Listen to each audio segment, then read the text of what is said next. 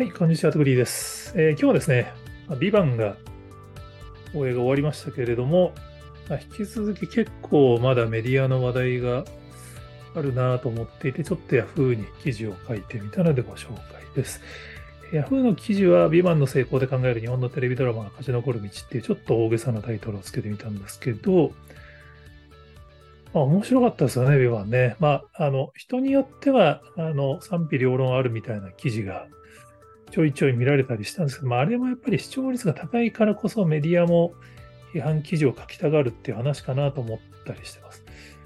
今回特に面白いなと思ったのは、ビンバン最終話の放送って17日に終わってるんですけど、24日の夜にも、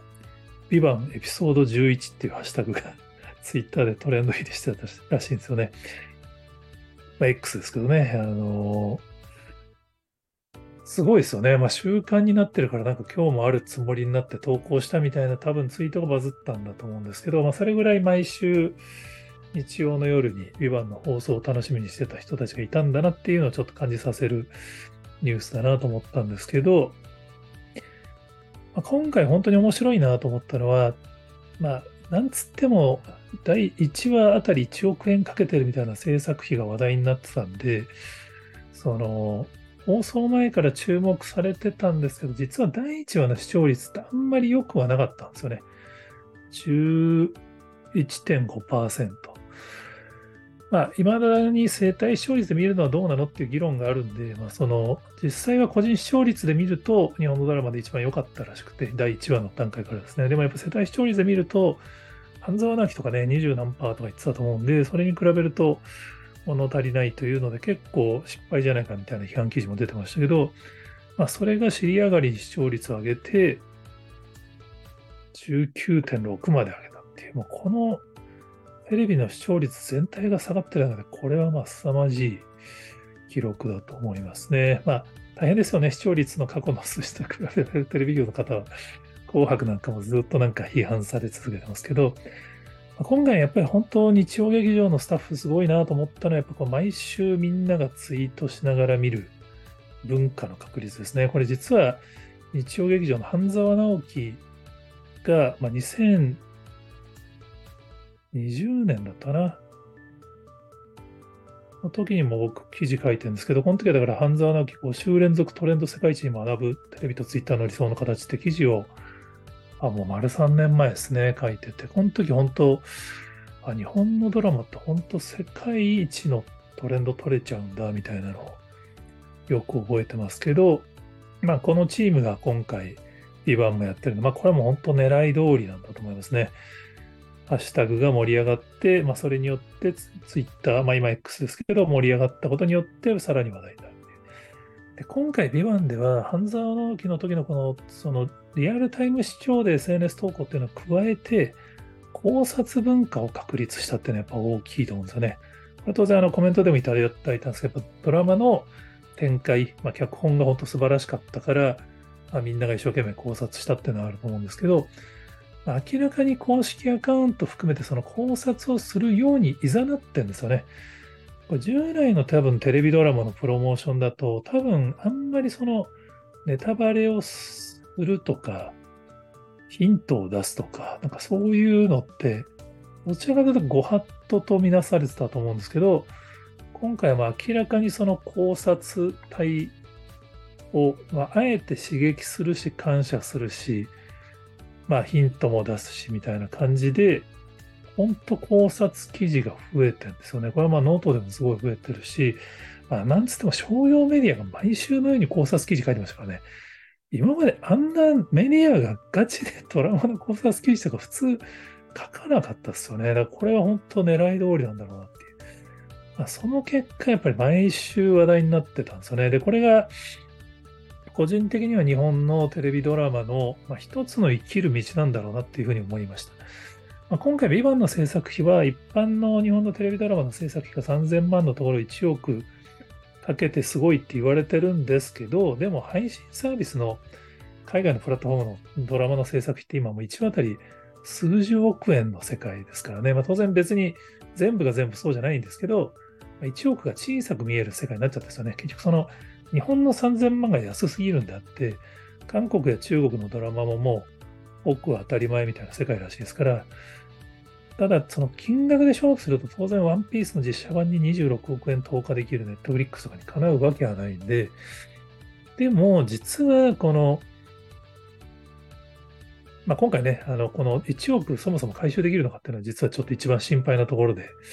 まあ、UNEXT がおそらくこのお金をサポートしてんじゃないかとか、まあ、映画が出るからそれで映画で回収するんじゃないかみたいなこと言ってる人もいましたけど、今のところちょっと映画出なさそうですかね。ただ多分 UNEXT が会員、今 UNEXT でビバン独占配信なんで、まあ、独占配信することによって UNEXT の会員増とか UNEXT の顧客サービスとしてお金を UNEXT 側が出すことによって、まあ、Netflix が1話26億円とか出せるのと同じような構造で今回ドラマ作ってるんだと思うんですけど、言うてもね、UNEXT は Netflix と同じお金出せるわけないんで、でも、1億でもこれだけ日本中を話題の渦に巻き込めるってのはやっぱ地上波のドラマならではだなっていうのが、まあ、今回感じたことですね。本当あの Yahoo リアルタイムで SNS の投稿、セックスの投稿数をグラフ化すると、まあ、凄まじいんですよ。最終回の9月17日が21万2686件ですからね。その前の週も同じぐらい投稿があって、まあ、その前の前の週はさすがにそこまで多くないですけど、これはね、この21万件が多すぎるから小さく見えるんですよね。で、面白いのは、この放送日の20万件は凄まじいんですが、その間も実は数千件後半の投稿が毎日されてるんですよね。これ下手なテレビ番組の1日の数なんですよね。結局だから、ここが本当にこれからテレビ局が大事だなと思ったんですけど、案外ネットフリックスとかで、その、実写版ワンピースとかが公開されても、実は話題になるピークが意外に SNS 上作られないですよね。結局みんな見るタイミングバラバラなんで、ツイートするタイミングとかバラバラになっちゃうんですよ。そうするとこうは絶対ならないですよね。そうすると何何が損かってトレンド入りしないんですね。トレンド入りしないとトレンドに乗っかって投稿する人も減っちゃうし、トレンドに乗ることによって知られる可能性も出してしまうっていう。まあ、ネットフリックスの前に会員が多いからそれでも別に自前の告知力で2週間でね、2億8000万時間とか数千万人に見せることができるんですけど、全部のドラマがそうなるわけじゃないですからね。だからやっぱり地上波は本当にこのリアルタイム視聴してくれる人と一緒にお祭り状態で盛り上がって、しかもその放送と放送の間もメディアと一緒に盛り上がって翌週につなげるって、これができるのはね、やっぱめちゃめちゃ大きいと思います。実際、ネットフリックスもアニメがやっぱりこの構造が作れなくて苦労したんですよね。ガンダム水星の魔女は、あの、1話不法の不便な方式を逆手にとって成功したっていう記事を、週刊文春かなんかの、文春オンラインかなんか出てましたけれども、これやっぱすごい大事だと思ってて、ぱり1話放送されて話題になって、また翌週に向けて話題が盛り上がっていることによって、まあこれはリアルも含めてですね、見たみたいな。来週から見た方がいいよみたいなのを言われることによって、こう、今なら見逃し配信で見れば追いつけるっていう。しかも今回、ビバンは、その考察が話題になったことによって多分リアルタイム視聴が増えていくっていう現象が起こったんで、テレビコマーシャルの価値も上がったはずなんですよね。まあ、この丸紅が、あの、まあ、勝者ということで、主人公が勝者なんで多分丸紅がコマーシャル出したんじゃないかみたいな話題になってましたけど、まあ、ビバンそのままのパロディコマーシャルじゃないんですけど、その主人公の酒井さんが出ることによって、ちょっと関連コマーシャル的な感じでコマーシャルを作り、それがそれでまあ、ドラマ仕立てのコマーシャルだったので非常に話題になるって、ある意味美味しいコマーシャルのデビューのさせ方に成功してるので、ラストマンの時にはラストマンの出演者を使ったコマーシャルをサントリーかどっかでやってましたけど、逆にあれだとラストマンの時しか放送できなくなっちゃうんで、この今回のビバン丸紅方式のコマーシャルとかも、これはこれで面白いんじゃないかな、みたいな。なんかそういうその地上波のテレビだからこそお祭りを盛り上げることによって、ドラマとしての認知度も上げ、コマーシャルの価値も上げ、